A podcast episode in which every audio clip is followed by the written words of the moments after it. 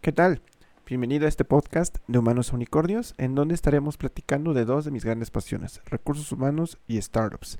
En este podcast o en esta ocasión estaremos platicando sobre el tema de las contraofertas, cómo reaccionar o qué tips te puedo dar como reclutador ante esta situación que usualmente es inesperada.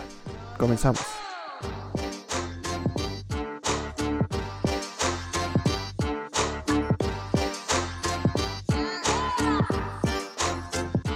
Imagínate la situación. Un día despiertas y todas aquellas cosas que te desencantaban de tu trabajo llegaron a un punto en el que ya no son tolerables y decides renunciar o, mejor dicho, salir a buscar un nuevo empleo. Inicias procesos de selección, inicias el envío de currículums y todo lo que conlleva el tema de procesos de selección en general. Después de cierto número de entrevistas, después de cierto número de procesos, llega aquel momento en el que recibes un correo o una llamada en donde se te está indicando que eres el candidato o la candidata seleccionada.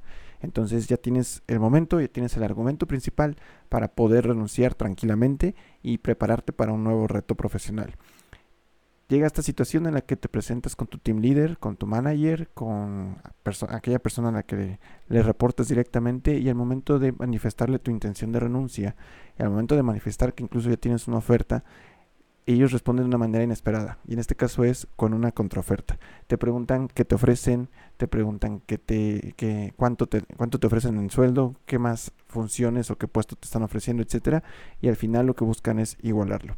Como usualmente, reitero, esto llega a ser una situación inesperada, a veces no sabemos reaccionar y he visto a lo largo de mi, de mi, trayectoria como reclutador, headhunter o persona a cargo de talent acquisition, algunas personas sucumbir ante la tentación de aceptar esta contraoferta, ya que usualmente están realizadas con promesas a corto o de manera inmediata en cuestión de plazos, ¿no? Entonces, eh, antes de llegar al contexto y entender o darte algunos tips referente al tema de la contraoferta y qué puedes hacer o cómo reaccionar de la mejor manera, me parece que es importante que analicemos eh, lo que te llevó a ese punto, que es justamente el tema de renunciar.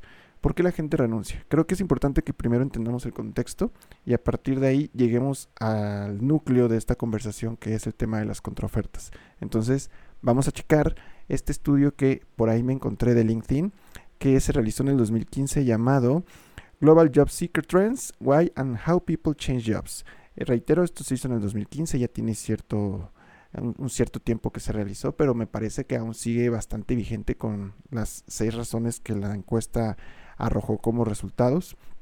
Y me gustaría profundizar en cada una de ellas, contarte a partir de mi, de mi experiencia y la razón por el, por el cual suceden estas cosas o, o dar el contexto de cada una de ellas. ¿Por qué la gente renuncia? Tenemos una imagen de Pictoline que se encargó de, a través de la única manera en que Pictoline lo puede hacer, es, de manera muy concisa resumir los seis puntos y, de manera gráfica y visual el revisarlo. En lo personal disfruto mucho el contenido de, Pictoline y en este caso pues lo hizo sobre este estudio que estoy mencionando. ¿no?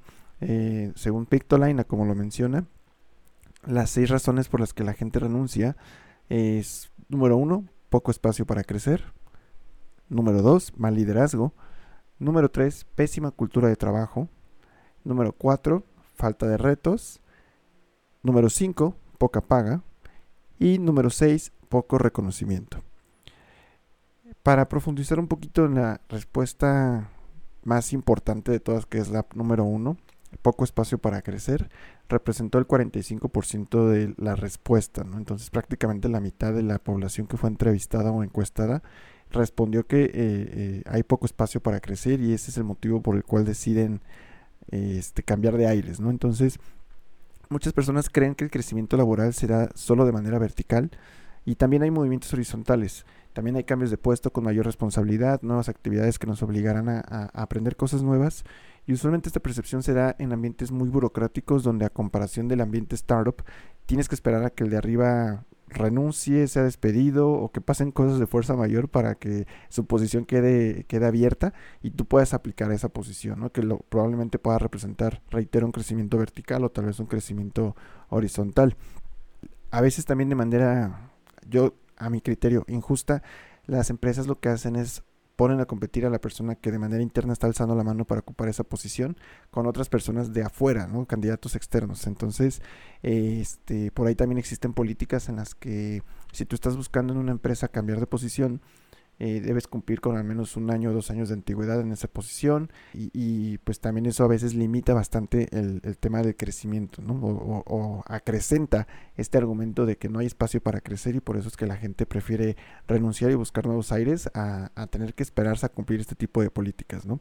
Eh, al final de cuentas, es muy importante a través de un camino de carrera desarrollado o, una detección de necesidades de capacitación, el poder plantear cuál sería el siguiente paso y cuándo podría suceder eso con base en un plan de trabajo. ¿no? Sin embargo, pues bueno, en el ambiente startup hay pocas infraestructuras de recursos humanos, al menos en etapas iniciales, y por eso es que a comparación del mundo corporativo, pues no encontramos un punto medio en el que, en el que eso pueda equilibrarse tal cual, ¿no? El poco espacio para crecer. Mal liderazgo. Esta se llevó el 41%, igual bastante cercana a la primera razón. Y en este tema, pues creo que yo, creo, a mi parecer es algo de mucho valor y hay que enfocarnos bastante. Eh, por ejemplo, desde mi experiencia en el ambiente startup, eh, este es un factor que abunda bastante, ya que pues al ser empresas muy jóvenes, usualmente las personas que están a cargo de equipos, ya sean managers, team leaders, suele ser su primera experiencia como, como líder o responsable de, de, otras personas.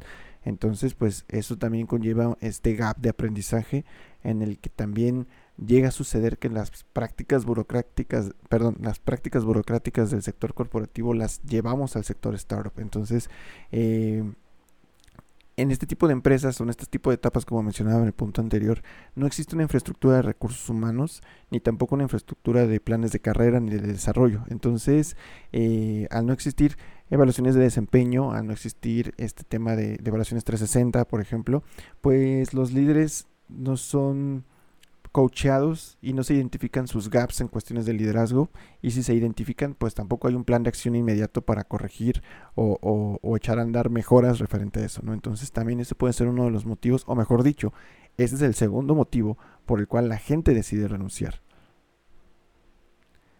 Número 3.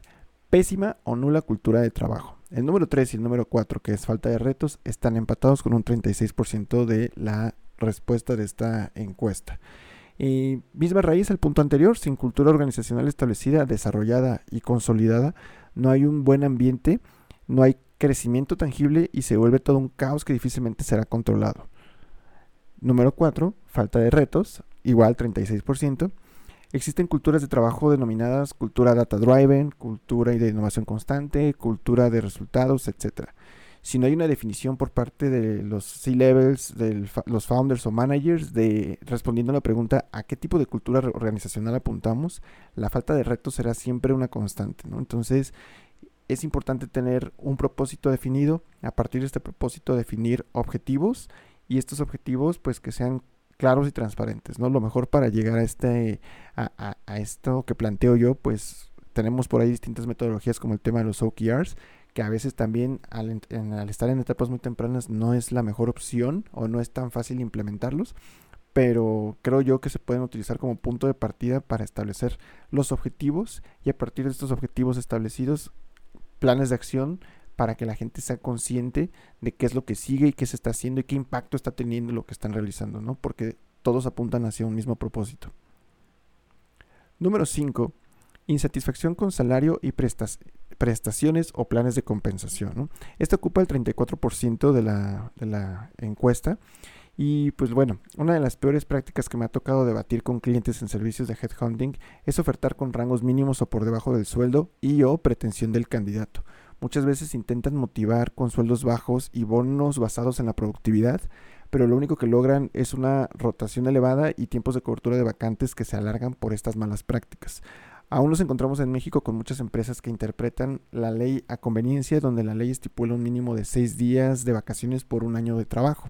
Las empresas dicen, pues te doy el mínimo cuando dar más días de vacaciones es de los beneficios más económicos que como empleador puedes otorgar no se te va a disparar el costo de la nómina y tampoco es que se te vaya a generar un descontrol en cuestiones de ausentismo, de gente tomando más días de vacaciones, etcétera. Si tú le das esa confianza a la gente, la gente te va a responder también con la confianza y sobre todo con, el compromiso de, siempre estar en pro o de nunca afectar a la empresa, ¿no? Entonces, eh, hay distintas malas prácticas que todavía abundan en México. Afortunadamente hay ciertas reformas que hoy están obligando a desaparecer esquemas mixtos de contratación en donde el principal afectado era el, colaborador. Y, afortunadamente también pues estamos viendo que la gente está más consciente de este tipo de malas prácticas y por ende están exigiendo a las empresas a que esto, a esto cambie. Entonces eh, yo creo que desde ese entonces a la fecha vamos a poder ver algún cambio y es algo que a mí también ya me tocó ver en algunas empresas el hecho de decir a partir de septiembre, octubre, ya estamos todos contratados 100% y tal vez con un esquema más fácil en cuestión o de menos impacto negativo para el empleado en el sentido de que se tienen pues hay algunos esquemas de nómina en donde se contemplan previsión social, en donde se contemplan otro tipo de beneficios, ¿no? Entonces, yo auguro un futuro prometedor referente al tema de las prestaciones y al tema de las compensaciones. Número 6. Poco reconocimiento ocupa el 32%. Nuevamente, soy muy reiterativo en ese punto, pero me parece que muchas de estas razones van de la mano con el tema de una falta de infraestructura organizacional referente al tema de recursos humanos, ¿no? Entonces, sin una cultura organizacional definida y sin el reconocer los logros de todos en la compañía, aunque sean de pequeños o de alto impacto, la gente no verá el valor de lo que hacen.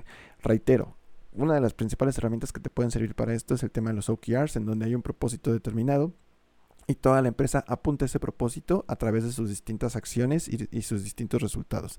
Y estas acciones se van midiendo de manera semanal, de manera quincenal, de manera mensual y de manera cuatrimestral o trimestral. Entonces, eh, eh, estos, este seguimiento y estas mediciones constantes también te permiten el que puedas otorgarle reconocimiento a las personas por lo que están logrando y también incentivar a las personas a que den más, ¿no? Entonces, esto es algo que se puede establecer como parte del ADN de la cultura y esto usualmente pues ya pasa cuando se, incorpora un people manager a la, a la organización.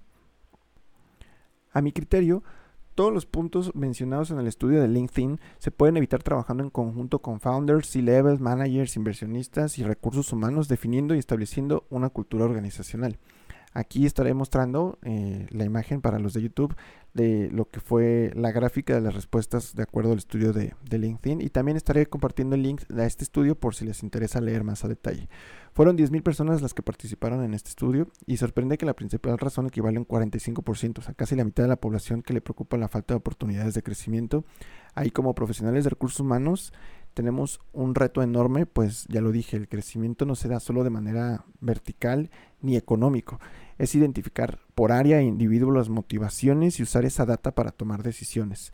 Ya nos dará este podcast para hablar sobre Management 3.0, que es una corriente bastante interesante en la cual pues también por ahí conozco gente que nos puede aportar muchísimo valor en este tema y les prometo que en un futuro pues estaré invitándole para, para platicar al respecto. Bueno, entonces ya entendido el contexto del por qué la gente renuncia a sus empleos, vamos al núcleo de esta conversación y cerramos el paréntesis para contarles lo que en mi experiencia representa un espejismo el aceptar una contraoferta. Te sientes a charlar con tu líder, como les platicaba, anuncias tu, intención de renuncia, presentas tal vez incluso la, la, oferta que recibiste y esta persona responde con una contraoferta o la misma empresa, ¿no? Entonces, vamos por partes. ¿Qué es una contraoferta? Una contraoferta podríamos categorizarla o podríamos, mejor dicho, definirla como un acto efectuado por la empresa en la que laboras o prestas tus servicios profesionales con el objetivo de retenerte en la organización. Es una respuesta usualmente inmediata ante el hecho de saber que un colaborador busca renunciar y no se le puede dejar ir sin pelear. estás ocupando una posición de muy alto impacto en la organización y sería muy complicado conseguir un suplente o alguien que, se te, que te sustituya. Sería muy complicado dividir tus funciones y responsabilidades entre todo el equipo que queda, eh, que, queda. Se quieren evitar el costo de un proceso de selección desde cero para sustituirte. Y por otro lado, pues también les preocupa el hecho de que te vayas con la competencia o cosas por el estilo, ¿no? Entonces, ¿qué tipo de contraofertas existen o suelen hacerse? Las que a mí me ha tocado ver como Headhunter y con candidatos con los que yo he tenido procesos de selección son, yo podría categorizarlas en tres. La contraoferta por ajuste salarial, la contraoferta de disminución de responsabilidades o una exhaustiva revisión a tu job description y responsabilidades. Y la número tres, cambio de puesto o área. Em, vamos a checar una por una. La primera, ajuste salarial. Las personas llegan a alzar la mano varias veces al momento de solicitar un ajuste salarial. y cuando la respuesta es un constante no o un constante déjame ver o no está autorizado o lo hacemos en tres o seis meses, etcétera, las personas al momento de buscar un empleo se dan cuenta que allá afuera tal vez están siendo la misma posición que están ocupando en la, en la empresa, está, tiene una mejora salarial o, tiene un mejor sueldo en otros lados. Entonces, haciendo este ejercicio, eh, este pseudo ejercicio de benchmark, es cuando se dan cuenta que tal vez efectivamente lo que están pidiendo, lo que están ganando no es lo adecuado y por eso es que se les facilita el, eh, salir a buscar. ¿no? Entonces, las empresas llegan a responder en tema de cuánto te ofrecieron, no, pues me ofrecen una mejora del 25%, del 15%, etcétera, nosotros también te la hacemos. Entonces, esta es creo yo la más utilizada, ajuste salarial. La segunda, como comentaba, disminución de responsabilidades o una exhaustiva revisión a la job description para identificar responsabilidades y funciones que tal vez puedan ser delegadas, ¿no? Aquí también, al mismo, al igual que el punto anterior referente a alzar la mano varias veces para solicitar, en este caso llega a suceder que la persona está hasta el cuello de trabajo, ahogada en pendientes, ahogada en chamba, en donde incluso su desempeño está siendo mermado por lo mismo de que está dobleteando posiciones, ¿no? Es muy común que a veces las empresas cuando tienen a una persona que es brillante y que no sabe decir que no, pues empieza a aceptar más y más responsabilidades y llega un punto en el que dice, ya no puedo más, necesito manos, y la empresa pues decide no otorgarle o no crecer ese, ese equipo que la persona está solicitando, ¿no? Entonces es muy común que alguien alce la mano y diga necesito manos, estoy ahogado, me vendría bien una posición así, un mid-level o alguien que me ayude a resolver esta situación. Ah, la respuesta común o es un no o es un te consigo un trainee o te doy un becario. No está mal y es completamente válido. Yo aplaudo a las empresas que contratan perfiles junior, pero muchas veces en estas situaciones lo que se necesita es de gente resolutiva y lamentablemente con este tipo de respuestas las personas prefieren mejor llegar a un burnout y decir, sabes que hasta aquí y terminan renunciando, ¿no? Entonces, la contraoferta en, eh, en, este segundo punto, que es disminución de responsabilidades, llega a ser inmediato le decir, oye, ¿te acuerdas que me pediste una persona con tu perfil o, me había solicitado manos? Pues bueno, mañana mismo publicamos las vacantes y te, te, prometemos contratar a alguien lo más pronto posible que te va a ayudar, etcétera, ¿no? Entonces, esto es algo que también con lo que suelen reaccionar.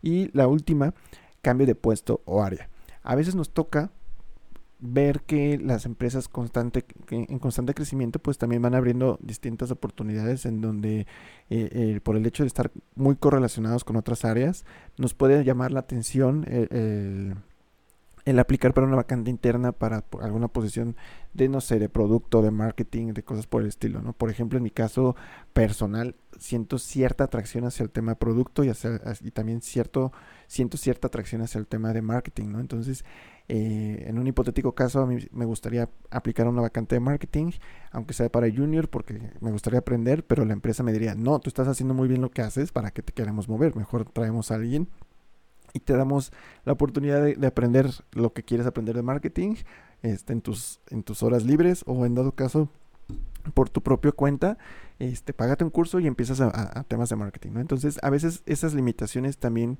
eh, llegan a ser motivos por los que la gente dice, bueno, aquí nos está dando esa oportunidad, quiero aprender más, quiero abrir mi campo de acción y al momento en que tenemos una oferta, la contraoferta es un, oye, me habías pedido un cambio de puesto, pues resulta que te lo puedo dar a partir del próximo mes o a partir, etcétera, nada más déjame conseguir al suplente, ¿no? Entonces, esas son tres razones con las que yo veo que las empresas llegan a, contraofertar y por las cuales, pues, las personas llegan a aceptar estas contraofertas, ¿no? Ahora, es muy importante saber que muchas veces las contraofertas son promesas a futuro o mediano a futuro o a corto plazo, ¿no? prácticamente como de efecto inmediato. Y es ahí donde recae el principal problema pues el mundo corporativo y, empresarial es un vaivén de cosas donde nadie puede asegurarte absolutamente nada. O sea, me ha tocado ver gente que dice, yo no quiero trabajar en una startup porque es un ambiente completamente inestable, prefiero una empresa este, de ciertos años de antigüedad y, líderes en su mercado, donde también están abiertas y propensas a, a, cierres repentinos de operaciones o recortes de personal. ¿no? Algo que aprendimos todos durante el 2020 y con la, con la pandemia es que justamente nos vino a enseñar que tanto startups como empresas grandes pueden sufrir imprevistos de, fuerza mayor que nadie va a poder controlar y por ende este pues no tenemos nada asegurado. Y el hecho de que a mí me parece un riesgo enorme que al momento de contraofertar hacer promesas de, efecto inmediato o a corto o mediano plazo, pues te están, es un albur o es, es jugar, jugarle al azar a que se va a poder cumplir estas promesas con las que te están tratando de retener, ¿no?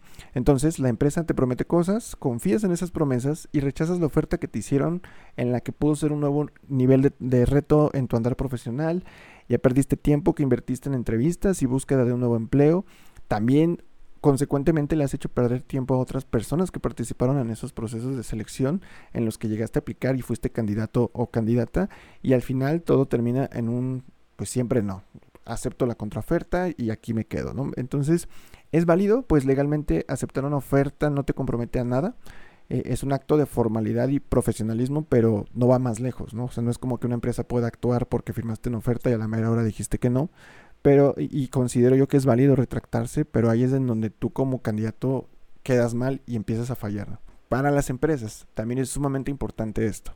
Es de sumo cuidado manejar las contraofertas, pues se hacen promesas que hay que cumplir y dictan un precedente en el que hay que institucionalizar, por así decirlo, cuándo se hacen y para qué puestos se hacen las contraofertas. Pues se corre el riesgo de generar esta conducta en los colaboradores para presionar por un ajuste salarial o por alguno de los motivos que ya, ya, ya planteé anteriormente, ¿no? Tanto los motivos de renuncia como los motivos que, con los que las, las empresas llegan a, a reaccionar de manera inmediata con una contraoferta. Entonces, este, también por otro punto, o por otro lado, la relación con el colaborador que fue contraofertado ya no va a ser la misma, o difícilmente va a ser la misma, pues él o ella estarán más atentos al cumplimiento de las promesas, más susceptibles y suele tornarse una relación de desconfianza, pues la empresa ve a, esta persona que fue contraofertada como alguien desleal, como alguien que en cualquier momento se puede ir o puede volver a iniciar una búsqueda de empleo y por ende también empiezan a, pensar un poquito la defensiva en el sentido de eh, vamos a prevenir si esta persona vuelve a, querer irse, a ir buscando su suplente o su sustitución, ¿no? Entonces me ha tocado a mí recibir solicitudes de clientes pidiendo el reemplazo de alguien que fue contraofertado en, poco tiempo atrás. Eh, debido justamente a, esta sensación de, deslealtad o de, que esta persona en cualquier momento se nos puede ir y no estamos dispuestos a, volver a contraofertar, ¿no? ¿Cómo manejar las contraofertas? Tengo cinco tips que creo que te pueden funcionar de maravilla para, al momento en el que te encuentres en esta situación, tengas mayor información y bases para que lo hagas lo mejor posible, ya que, reitero, es un tema complicado, es un tema que no nos enseñan a hacer y es algo que nos puede pasar una, dos, varias veces en nuestra carrera y, y por ende lo mejor es hacerlo de la manera más profesional posible. Entonces, aquí te van estos cinco tips. El primero antes de salir a buscar un nuevo empleo y pasar por todo lo que conlleva, procesos de selección, postulación, actualización de currículum, etc., analiza en retrospectiva los buenos y malos momentos por igual. ¿A qué me refiero? Las razones por las que ya tal vez estás desencantado de tu actual empleo versus las que te encantan. Hacer este análisis de, bueno, es algo que puedo sostener, es algo que puedo tolerar y si sí lo puedo tolerar, ¿qué tanto lo puedo tolerar? ¿no? Entonces, es importante que, en este primer punto hagas este ejercicio de introspección y te cuestiones a ti mismo si realmente las partes que te están desencantando de tu actual empleo son suficientes para efectivamente salir y, e iniciar una nueva búsqueda. La segunda, ¿cuál es tu objetivo profesional?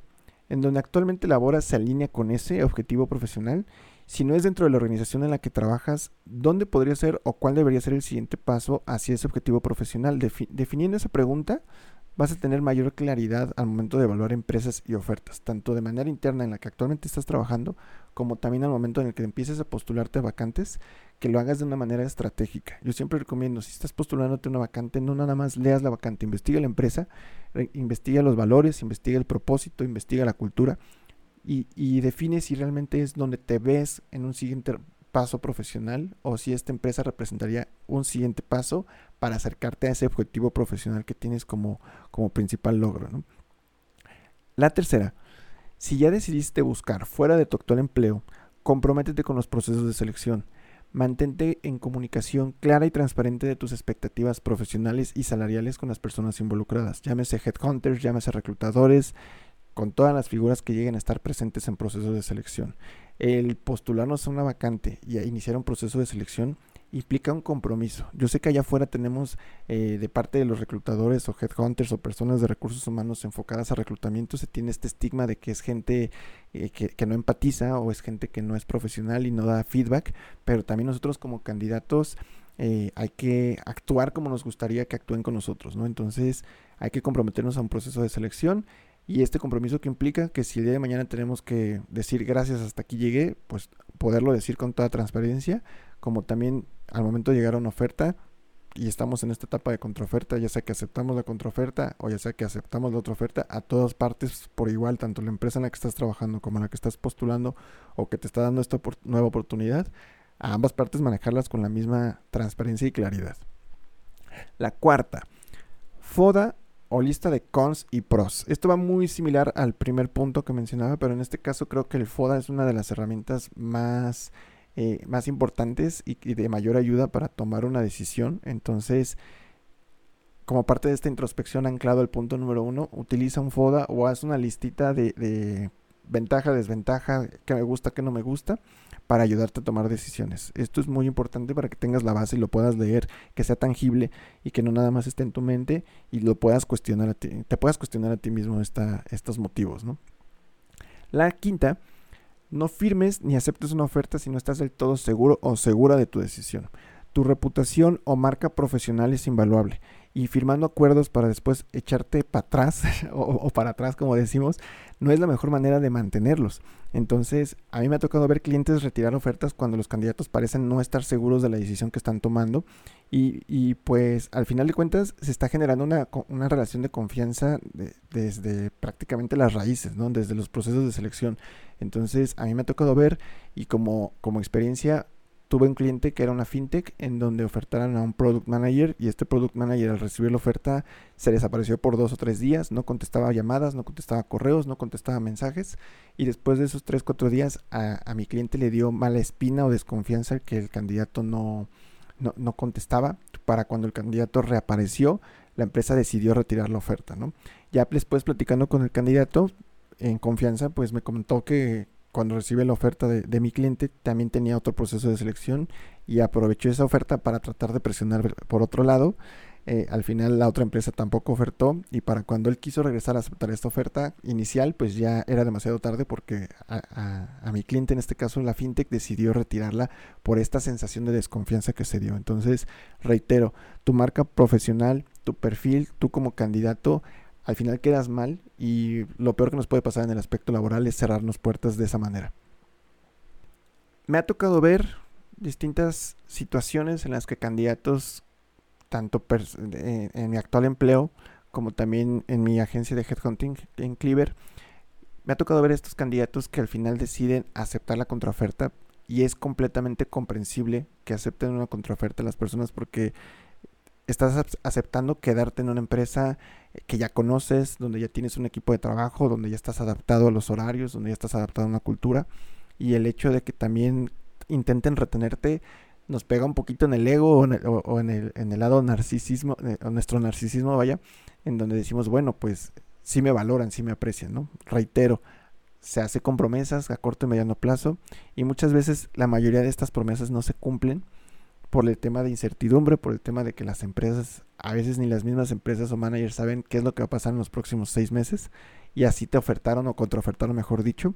Y pues bueno, a mí me ha tocado ver ya bastantes ocasiones candidatos que a los tres, seis meses de que fueron contraofertados y decidieron salirse de un proceso de selección o, rechazar una oferta de, algún cliente de, de Cleaver o, o mío, o una oferta de mi parte, pues bueno, regresan preguntando, si hay una oportunidad para que les pueda volver a considerar, ya que lamentablemente pues no salió como esperaba, ¿no? Entonces, pues bueno, eso ha sido lo que, lo que es mi experiencia. En lo personal, nunca me ha tocado ver o no conocido a alguien que me haya dicho, sabes que yo acepté una contraoferta y fue la mejor decisión que pude haber tomado.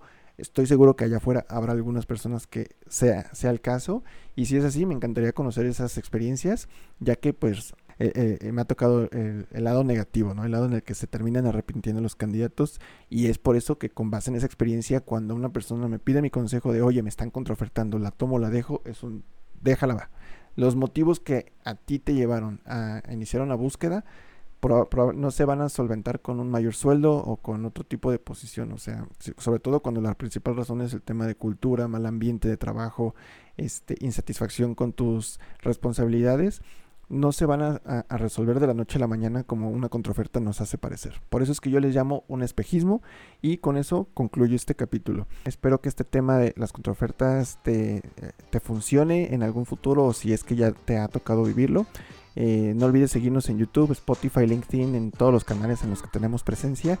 Y déjanos un comentario, cuéntanos tu experiencia, si ya te ha tocado aceptar alguna contraoferta, ya te ha tocado rechazarlas, cuál ha sido tu decisión o tu, criterio para, tomar esa, esa decisión. Me interesa mucho tu opinión y nos vemos la próxima semana en un nuevo episodio.